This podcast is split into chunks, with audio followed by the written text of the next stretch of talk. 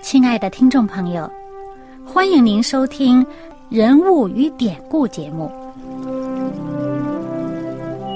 欢迎收听《人物与典故》。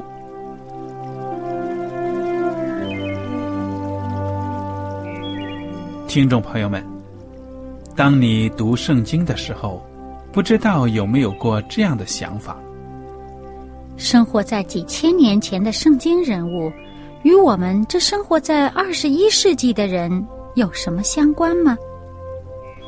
那些古时候缔造了历史的伟人们，只是些令我们感叹而望尘莫及的对象吗？那些败坏了品德的小人？和有负圣托的失败者，难道只是为了让我们嗤之以鼻吗？在这个人物与典故的节目里，我和小燕将与大家一起，通过圣经中的人物和他们的事迹，看看我们能从他们的故事中得到哪些启发，以便用正确的态度来对待我们每天所面对的生活和挑战。共同奔走天国的旅程。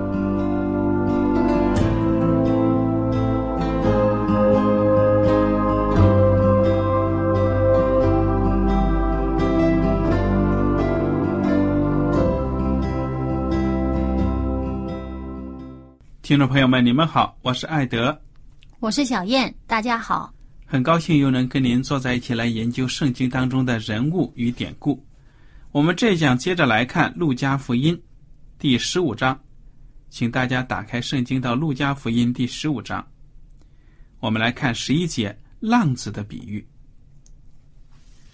耶稣又说：“一个人有两个儿子，小儿子对父亲说：‘父亲，请你把我应得的家业分给我。’他父亲就把产业分给他们。”过了不多几日，小儿子就把他一切所有的都收拾起来，往远方去了，在那里任意放荡，浪费资财，既耗尽了一切所有的，又遇着那地方大遭饥荒，就穷苦起来。于是去投靠那地方的一个人，那人打发他到田里去放猪，他恨不得拿猪所吃的豆荚充饥，也没有人给他。他醒悟过来，就说。我父亲有多少的故宫，口粮有余，我倒在这里饿死吗？我要起来到我父亲那里去，向他说：“父亲，我得罪了天，又得罪了你。从今以后，我不配称为你的儿子，把我当做一个故宫吧。”于是起来往他父亲那里去，相离还远，他父亲看见，就动了慈心，跑去抱着他的镜像。连连与他亲嘴。儿子说：“父亲，我得罪了天，又得罪了你。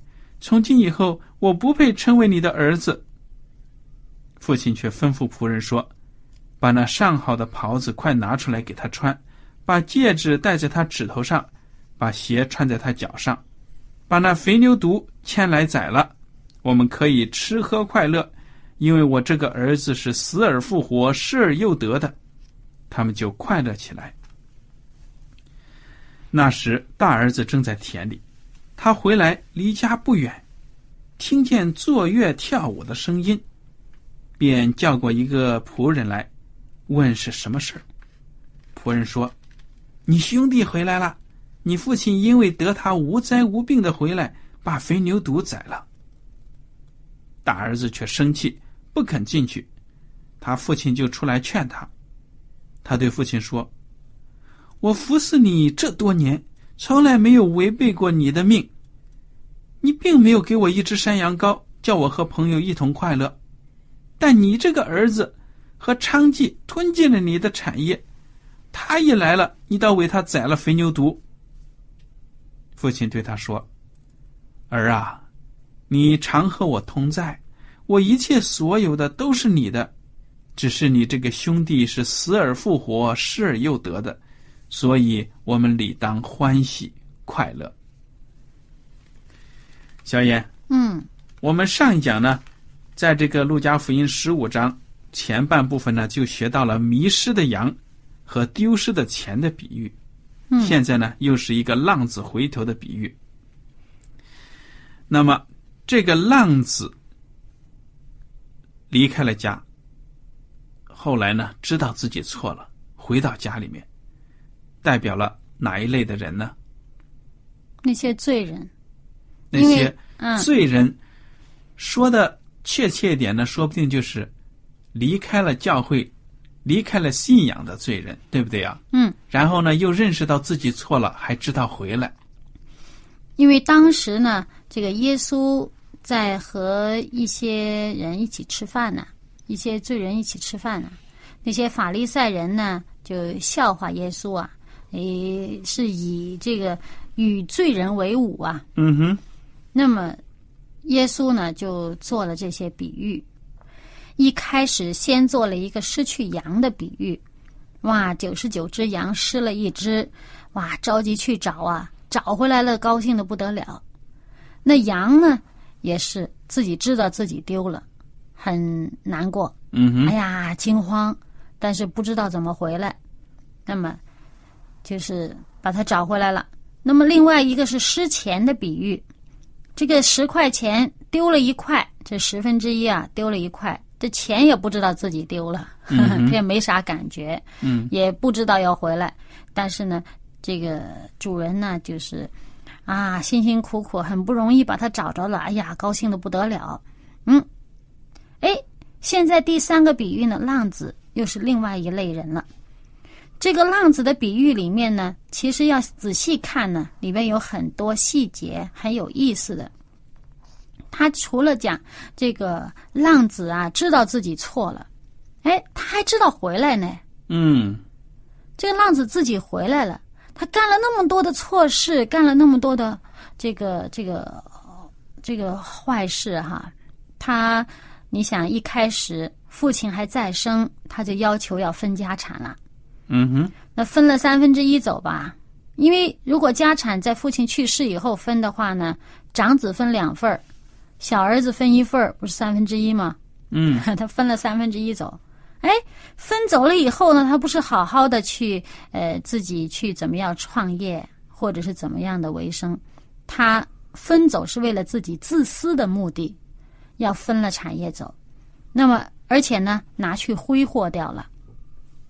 在以色列人的观念当中啊，浪费资财、浪费财产是挺大的罪的。嗯那他们的文化当中是觉得这是非常的不耻啊，这人是很看不起这样的人呢、哎，那他们他把这个钱财都挥霍光了，以至于呢身无分文呐、哎，你说这个听众听到这里有什么感想？哎，这不是他自自咎由自取，是不是？嗯哼，好，结果又碰上大饥荒，饥荒之大了，他也穷了，没办法了，只好投靠一个人。那么人他找工作啊，那个人就打发他去干活啦。结果干了什么活啊？去喂猪哎，这是呃，在这个犹太人的观念当中是最肮脏的动物啊。嗯就是喂猪的工作是很不耻的，因为也是偷偷摸摸的，根本就是因为在他们的信仰当中是不允许喂养这样的家畜，嗯哼，因为它不能做食物，又不能劳作，所以不好养这样的家畜。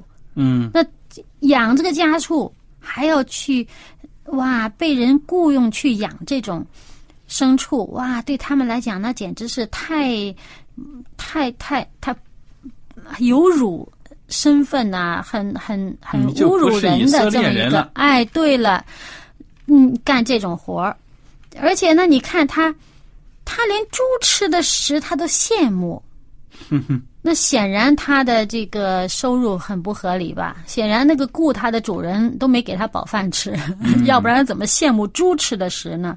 那最肮脏的，他们认为在最污秽的生物啊，最污秽的这个家畜所吃的这个食，而且呢，猪吃食的那个习惯也是特别的难看、特恶心的。那你说，他连这都羡慕，你说他已经沦落到什么地步了？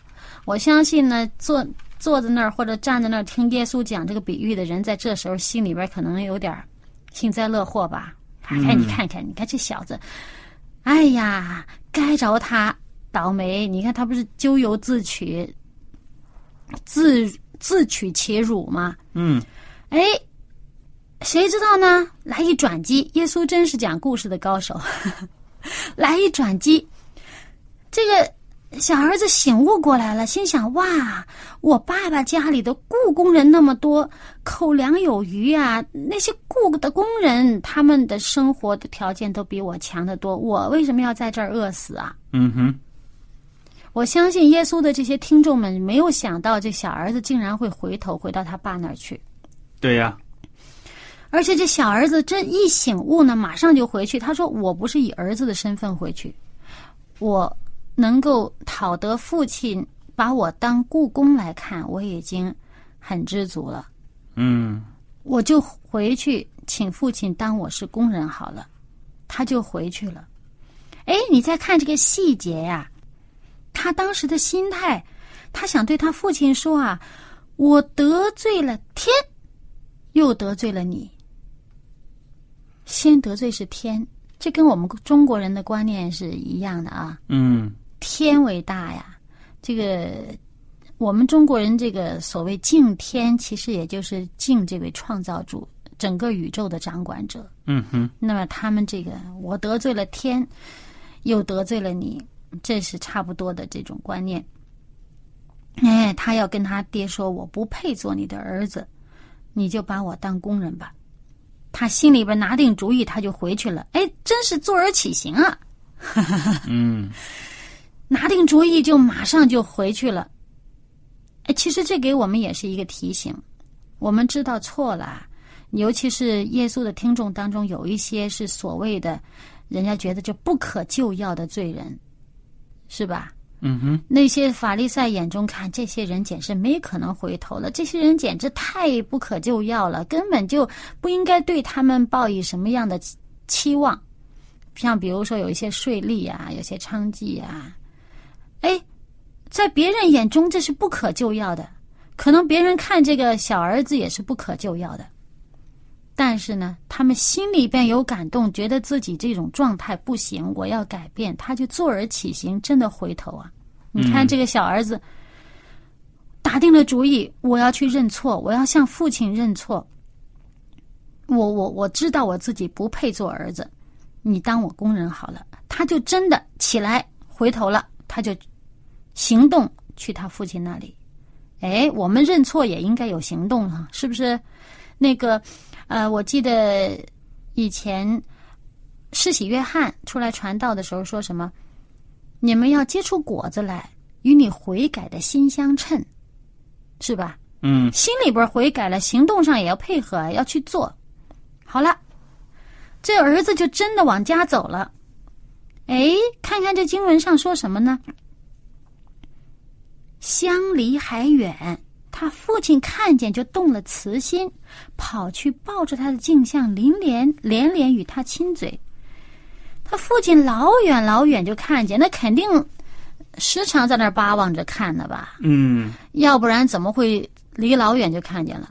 对呀、肯定时常都在那儿看着，时常在那儿呃瞻望着，看看离远看看有没有人影儿回来。你说走了这么久了，资财都耗尽了，这离去的时间不短哎。嗯，再加上饿了一段时间啊，可能这个身形也变了吧，肯定穿着打扮也都不同了吧。以前还是挺像样的，就有钱人家的孩子，现在回来可能不知道穿什么了。养猪的能穿什么好东西啊？哎，他爹还认得出来他，离老远就看出来了。哎，跑去抱着他的镜像，老人家这儿子都会跑了，这老人家。在他们犹太人的观念当中，尤其是法利赛人的这个观念当中，这个老年人啦，诶，男人呐、老年人呐、这跑啊，有失尊严呐、嗯 哎，他这爸爸做爸爸的，做父亲的就不管这些了，管他什么尊严不尊严的。我儿子回来，我太高兴了。而且呢，你看犹太人的穿着，他们都是长袍到脚的吧？嗯哼，那跑还不好跑呢，哎，拎着袍子跑。啊，你看这个这个这种高兴的心情啊，跑去抱着他的儿子的脖子，就这么亲呐、哎，可没见外，没嫌他儿子脏。你这么大老远回来还是养猪的，我看他去哪儿洗澡啊？嗯哼，犹太人特爱干净，特讲究要干净要清洁。你这儿子养猪的，大老远回来，恐怕没有什么干净了。完了，父亲顾不得这些了。我不理会你是不是脏啊，你能回来，我太高兴了。连连的亲嘴。啊，这儿子就把心里边的话都倒出来了。父亲啊，我得罪了天，得罪了你。从今以后，我不配做你的儿子。哎，他还没有来得及说要做故宫人呢，嗯，他父亲赶紧就吩咐仆人说啥，把那上好的袍子快快拿出来给他穿。哎呀，戒指戴在他手上，哎，那个年头啊，戒指经常是用来盖印的呀。对呀、是代表一个家族的这个身份，一个家长的这个授权，一个授权。很多正式的这个文件啊，要靠手指头上盖的印来来确认的，像我们的签名盖章似的。嗯，他把这个戒指戴在了儿子手上了，而且还是这个浪子耗尽了家财跑回来，一无所有跑回来的这个儿子手上。哎，他爹还说什么？把鞋穿在他脚上。奴仆是不穿鞋的。嗯，他爹这话里面说这话就是我不会把你当工人看，你是我的儿子，我把你当儿子看，而且是很重要的儿子，连我代表我的身份，代表我的这个授权的戒指戴在你手上了。好了，接着呢，把肥牛犊牵来。哎，那个年头，肥的东西看成是好的哈，不看啊，不像现在，现在要瘦。那年头肥的是好的，肥牛犊哎，牛很大的，不过你要知道啊，这个肥牛犊只是说呢，这个牛最起码身上有肉啊什么的哎，强壮，对，因为按照犹太人的律法，这肥脂油是不可以吃的嘛。对，但是他强壮啊，肯定不是瘦巴巴的有毛病的，对呀、啊，哇，这好牛犊请来了，要请大家吃，这够吃好多人呐、你想一个人肉能吃几口啊？嗯哼，这牛犊一整只杀了，可能请一村的人吃呢，说不定。好了，他说：“哇，因为啥呢？因为我这儿子死而复活，失而又得的，本来当着儿子可能死了，真是无可救药了。就像法利赛人看那些罪人似的，你们这些人没可能再走正路了，你们这些人呢，注定是灭亡的，你们这些人是上帝所摒弃的。但是呢，他爹说什么呢？这是死而复活了，失而又得的，叫大家一起欢喜快乐。可是这大儿子回来，听见声儿了，不乐意了。哎，他问明了这事情以后啊，生气，还不肯进屋。父亲请他进去，他不肯进去。其实他这个大儿子的这个举动也是对父亲很大的冒犯。你别看他一直都在家里头，嗯那个年头儿，这个违抗这个父命，父亲又是善意的这种，他他不肯进去，这已经是冒犯，因为那么多的客人在呀、嗯哼，他不肯进去，这是冒犯他父亲的尊严了。你再看他对他父亲说的话，他竟然没有尊称他父亲啊，或者什么，张嘴就是抱怨呐、这也是冒犯父亲的。嗯哎，然后说我连小羊羊羔你都没给过我，哎，你看，你看你这个儿子，侵吞了你的产业，还是跟娼妓一起鬼混掉的，那简直是这个，这这这这儿子，简直是你怎么会看他看得这么重呢？好像看他比看我还看得重呢。嗯他父亲就劝他了：“你常与我同在，我所有的一切都是你的。你这兄弟死而复活，失而又得，我们应该快乐。哎，最后这个大儿子的反应是什么？这个故事里面没有交代哎。嗯，其实这大儿子是不是也有一个隐喻？就是隐喻那些常与父亲同在家里面的，但是心思似乎也不是太一致，心思意念并不是与父亲完全一致的这些。虽然在教会里面敬拜上帝，但是没有感觉到有任何的乐趣。嗯跟上帝做工呢，那是逼不得已。我这是当孩子的份儿吗？人家救了我呀，让我去做嘛。嗯所以呢，感觉到自己没有得到公正的待遇，挺委屈的。哎，趁这机会呢，好好发作发作。而且还有呢，你在耶稣的这个听众当中呢，这是隐喻的一类人，可能就是那些法利赛人。嗯那耶稣说这个故事的时候，没有说这大儿子的反应如何，其实也是给那些听出耶稣这个话里边这个味道啊，听出耶稣这话里边讲的是法利赛人的这些这些人呢，让他有一个悔改的机会，如果他愿意的话。嗯，好，那么，所以在耶稣的这个三重比喻当中呢，讲出了三类人呢。哎，这三类人，无论是你知道不知道自己是犯错的，或者是你做了很多嗯，真是让上帝很很不高兴的这个事情，你你很败坏了，但是呢，你愿意悔改的，上帝都是很乐意接受你，而且不只是接受那些已经悔改的人，包括那些像钱似的，那他没知觉，他不知道自己要悔改，包括这样的，那上帝也在寻找。在这里面，三个除了最后一个浪子的比喻之外，前面两个都是讲到这个主人去主动的去寻找失落的，所以讲到这个上帝。不只是接纳悔改的罪人，上帝也会主动的寻找这些罪人，让他们悔改。嗯这话也是说给在场的，无论是在场的被呃法利赛人不耻的罪人也好，还是法利赛人本身也好，耶稣其实都在讲，你们也都是失落的，上帝要迎接你们回来。嗯，好，我们接着来看《路加福音》第十六章。第一节，耶稣又对门徒说：“有一个财主的管家，别人向他主人告他浪费主人的财物，主人叫他来，对他说：‘我听见你这事怎么样呢？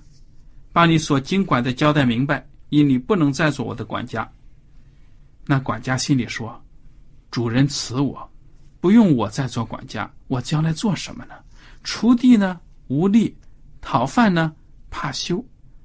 我知道怎么行，好叫人在我不做管家之后接我到他们家里去。于是把欠他主人债的一个一个的叫了来，问头一个说：“你欠我主人多少？”他说：“一百篓油。”管家说：“拿你的账，快坐下，写成五十。”又问一个说：“你欠多少？”他说：“一百担麦子。”管家说：“拿你的账，写成八十。”主人就夸奖这不义的管家做事聪明，因为今世之子在世事之上，较比光明之子更加聪明。我又告诉你们，要借着那不义的钱财结交朋友，到了钱财无用的时候，他们可以接你们到永存的账目里去。嘿，这个有点费解。嗯，你说这个不义的管家啊，其实这样做挺不诚实的，挺不对的。他就是但是怎么还被夸呢？哎，这个主人呢，没有夸他浪费自己的资产，而是夸，而是说佩服呢这个人的头脑太精灵了，嗯，精你这是哈，借花献佛呀！你嗯拿着我的资产去行人情啊？哎，那这里面是不是讲在讲呢？连这个不义的呀，都有这个聪明，知道要为将来打算。那你们这些这个上帝的选民们，你们难道不该聪明一些，为将来可以存到永远的这个财富、这个奖赏来做打算吗？嗯哼，是不是有这么个含义？对呀、耶稣基督呢，希望我们聪明一点。有的时候呢，我们在教会里的人呢，很多事情上其实办事情不聪明的。有的时候应该向这个世界上的人学习那种头脑聪明，哎，不要老把这个教会的圣公啊，哎什么的看得很死板啊，怎么样的？我们真的是在做生意不行，做不成。